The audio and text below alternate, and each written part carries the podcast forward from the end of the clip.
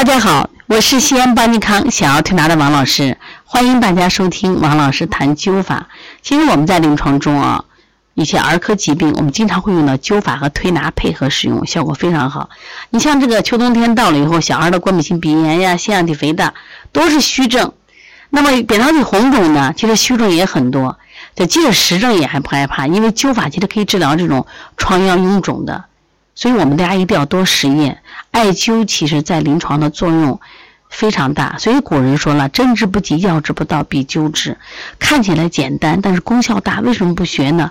为什么非要去一门学那个难记的方剂、难用难学的针呢？为什么把艾也不好好学呢？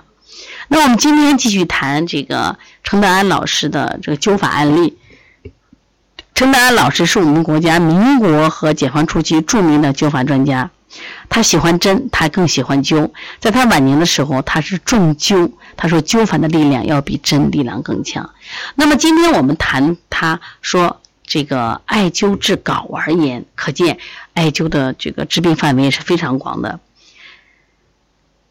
他说睾丸就是男人的卵子，如果过分的跑路或者不小心碰伤了睾丸，以及其他毛病关系，都可能造成睾丸胀痛的毛病。张老五年纪十九岁了，他时常蹲在地上，用手捧着阴囊，不能行动。左边的一个睾丸发胀而剧痛。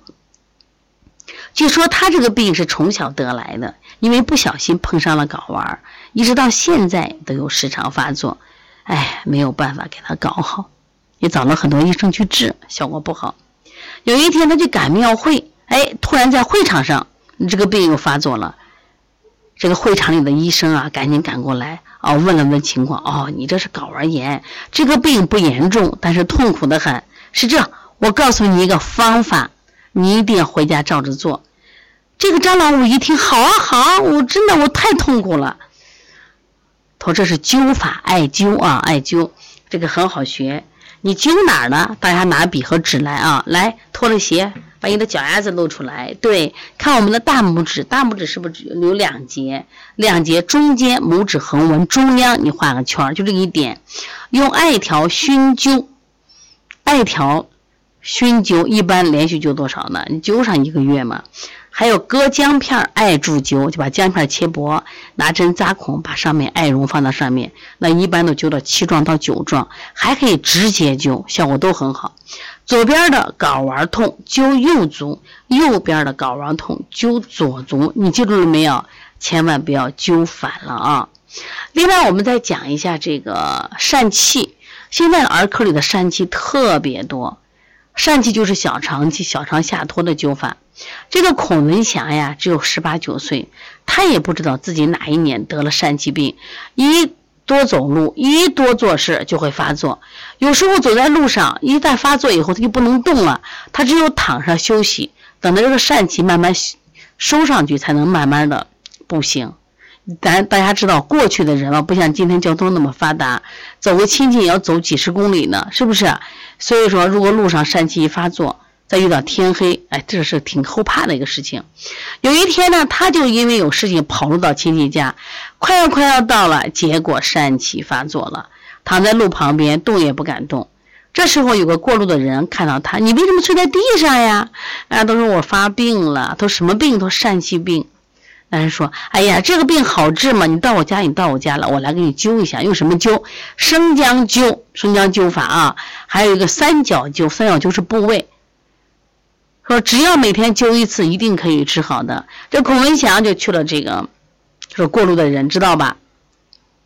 然后到人家给他灸了一下，回家他照着学，哎呀，果然是效验好的无比了。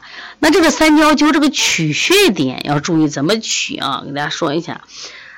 那么第一个点简单，三角三角那个尖儿那个点就是我们的肚脐。那么另外两个点，另外两个点到底在哪儿呢？注意听了啊！去取一根稻草，其实想取一根绳子也行。先量一下你嘴巴有多长。好了，把你的嘴角，左嘴角到右嘴角，然后加上两倍，加上两倍刚好做一个三角形，知道吧？三角形，然后。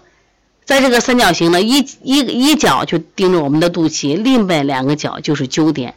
左边痛灸右脚，右边痛灸左脚，明白了没？这个到底什么穴位？